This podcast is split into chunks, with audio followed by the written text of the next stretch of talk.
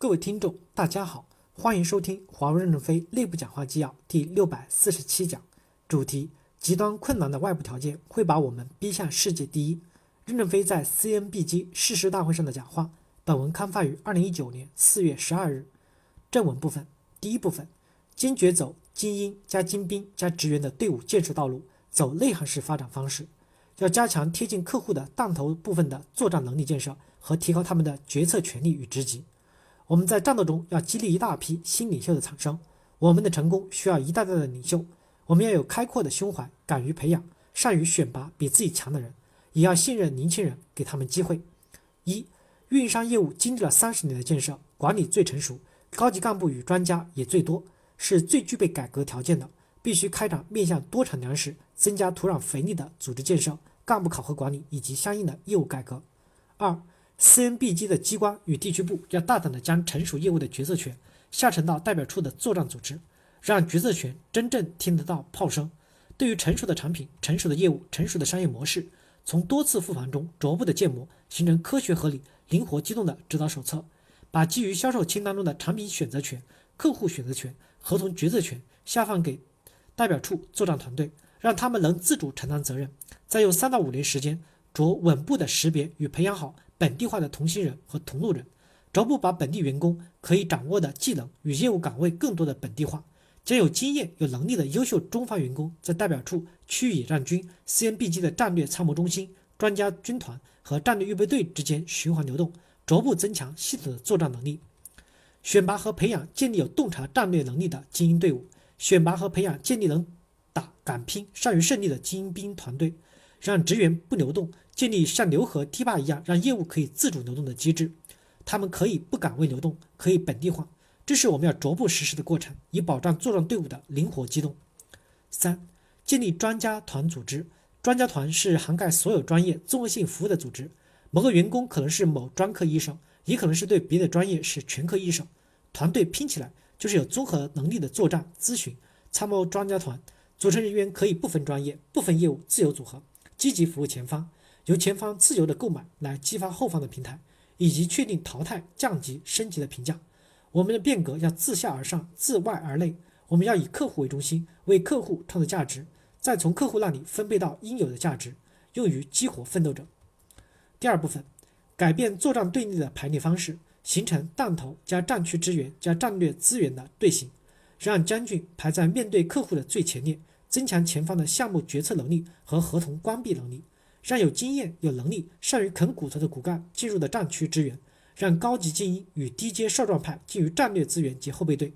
新兵应该进入后方新兵营，训练与参战结合，跟随老战士出战，不断做好战斗准备。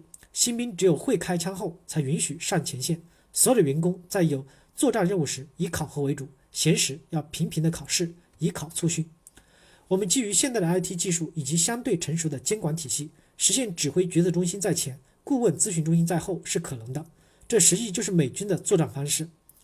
越贴近客户，越要优秀的编制，直至将军。作战队伍在能力上与评价上不能评选作战。代表处在粮食充裕的条件下，为什么不可以养二十三级的专家及客户经理？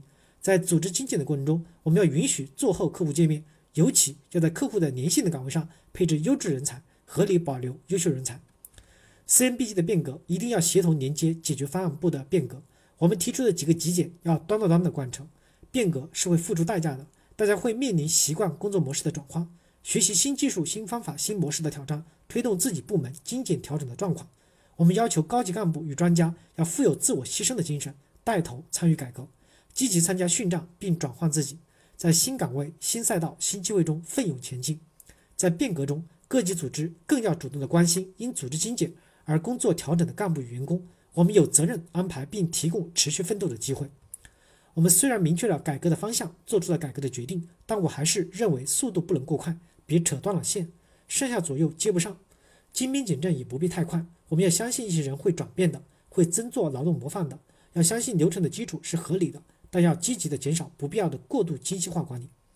代表处是作战的中心，要强弹头作战部，在成熟的产品、成熟的商业模式下。坚决反对坂田机关和地区部机关的集权和官僚主义，要减少非作战组织和人员，增加作战人员，增加作战的有效性，权力中心就一定有大量的管理产生，增加了非生产人员、非生产的行为。我们的我们的改革的重点就是反官僚主义。第三部分，CNBG 未来十年会在极端艰难困苦的条件下打一场混战。除了坚定不移的战略方向外，灵活机动的战略战术也非常重要。要保持战略的耐心与定力，面对困难要心有惊雷而面不改色。我们要有持久战的心理准备。你们的誓师大会的背景图是一架二战中被打得像筛子一样、浑身弹痕累累的伊尔伊尔二轰炸机，仍然在天上，螺旋桨还在飞转，最终安全返航。它比较形象地比喻了你们现在的处境。我担心西方一些国家现在在一些小事上开始选边站，会不会退回到冷战时期的阵营对立，还充满了不确定性。网络安全只是技术引进潮流中的一个局部问题，千万不要成了冷战的工具。五 G 毕竟它不是原子弹，对人类没有破坏作用，只会更加促进社会的进步，促进物质生产与精神生活的丰富。现在有些政治家选错了抓手，五 G 仅是一种技术工具，是通讯技术自然的发展引进与技术迭代的产物，它本身没有意识形态，也没有多大的社会效能。外界夸大了它的作用。网络安全问题是可以通过建立统一的标准来解决的。类似 GDPR，基于标准国际立法来监督所有的企业必须遵守，不必担心过度。若果社会不改变这种思维，你们的前进会困难重重。但困难从来都不是都是更大胜利的前奏，挑战更是坚强队伍的磨刀石。我们也要从作战队列中选拔英雄与骨干。我们在极端困难的情况下要英勇奋斗。我们不能像一只病猫，等待着幻想特赦。敢战敢战方有前途，善战才能胜利。不能为了销售而牺牲质量、研发质量、生产质量、交付服务质量、商务财务质量。实在做不上去的国家，允许合理的收缩。我们不是上市公司，不用拼一张财务报表。我们的队伍既要英勇奋斗，又要灵活机动。战争是产生名将的土壤，我们要不拘一格选人才。未来的领袖将在这场战争中诞生。沉舟侧畔千帆过，病树前头万木春。感谢大家的收听，敬请期待下一讲内容。